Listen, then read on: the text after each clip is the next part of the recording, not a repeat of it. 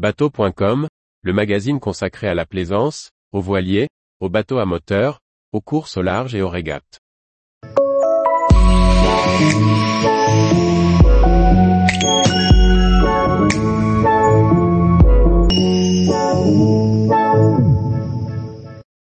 Le Hollandais volant, quelle vérité derrière ce navire de légende? Par Anne-Sophie Ponson. Savez-vous quel navire est à l'origine de la légende du célèbre Hollandais volant? Avant de se retrouver dans Pirates des Caraïbes, ce vaisseau mythique tire son existence d'un bateau qui a navigué au XVIIe siècle.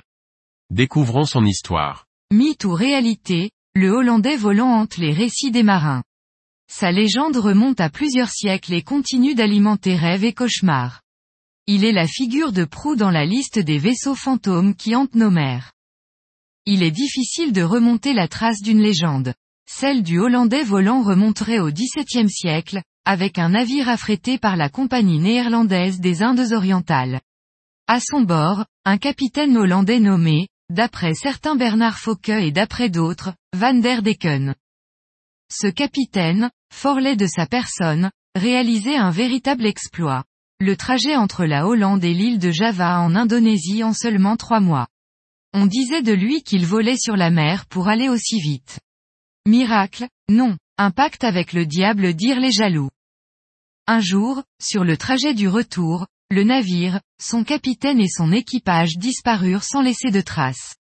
Depuis, la légende du Hollandais volant commença à se développer. De nombreuses versions de la disparition du Hollandais volant se développèrent dans l'histoire.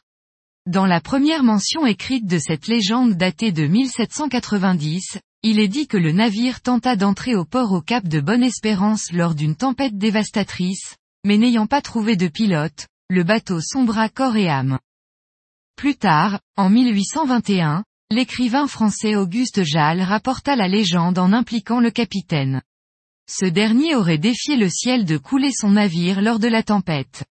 Une forme lumineuse serait alors apparue et aurait maudit le voilier et l'ensemble de l'équipage, le condamnant à errer pour l'éternité. Victor Hugo immortalisa cette histoire dans un poème.